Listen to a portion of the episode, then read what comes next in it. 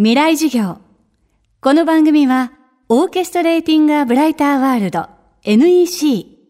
暮らしをもっと楽しく快適に、川口義賢がお送りします。未来授業水曜日チャプター3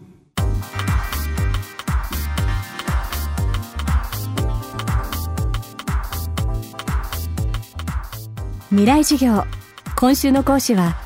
音楽療法士、植木あゆみさんです。音楽療法とは、音楽の力で心身の健康の回復や生活の質の向上を図る手法。医療や福祉の現場で今活用が広がっています。植木さんは音楽療法の経験をおよそ18年持ち、現在は東北労災病院の緩和ケア内科などで活動しています音楽療法をグリーフケアの一環として応用した事例もあります。グリーフケアとは大切な人を失った悲しみに寄り添いサポートすること。植木さんは東日本大震災の被災地岩手県大槌町で音楽療法士として活動しました。未来授業3時間目テーマは音楽療法とグリーフケア。私は最初その大槌町の風景破壊され尽くした風景を見た時にやっぱりその壁の高さとか厚さとかにひるんだんですね。もうここは乗り越えられない私の力では。みんなそれぞれに家を失ったり街をそのまま失ったり文化も失ってで何よりも家族とか大切な方たちをたくさん失ってで中には目の前で助けることもできずに亡くなっていった方たちを見てきたっていう本当に壮絶な悲しみを経験されている方たちでとても自分を責めて在籍感を抱えていたりとか後悔を抱えていらっしゃる方たちだったんですね。で私がその時印象的に思ったのはあのやっぱり悲しいこととか苦しいことってお医者さんに話すんですね。はい、で私音楽療法士にはこう良い思い出とか過去の素敵な出来事について語られることが多いんですね。なんかやっぱりここに本当になんか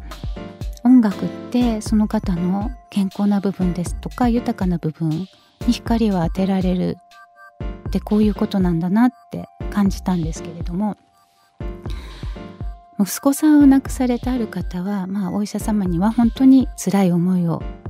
語られていたんですけれども私にはあの船でお嫁入りしたんだよっていうようなことを話してくれたんですね。でその方とは瀬戸の花嫁を歌ったり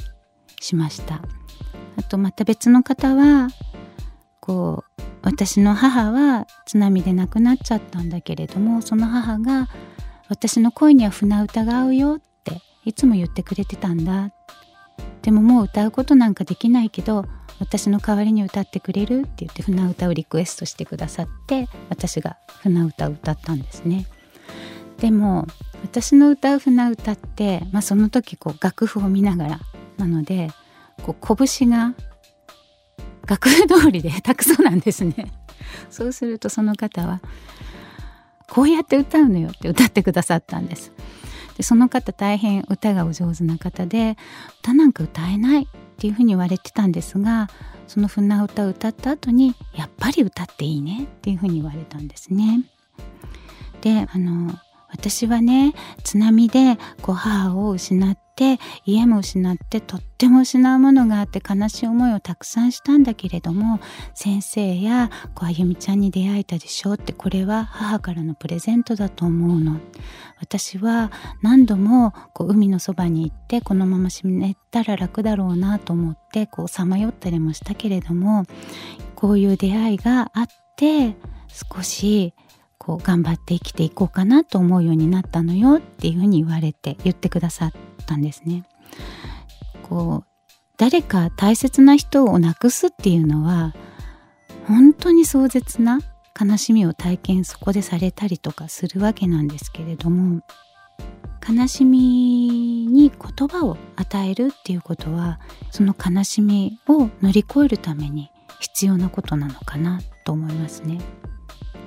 時音楽はやっぱそういう力になることができると思います。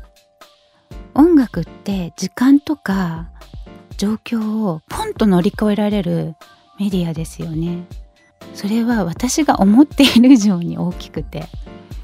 もう乗り越えられないように見えてる壁をポンと乗り越えてしまう力がありますよね未来授業今週の講師は音楽療法士植木あゆみさん。今日のテーマは音楽療法とグリーフケアでした。明日も植木あゆみさんの授業をお届けします。川口技研。階段での転落大きな怪我につながるので怖いですよね。足元の見分けにくい階段でもコントラストでくっきり白いスベラーズが登場しました。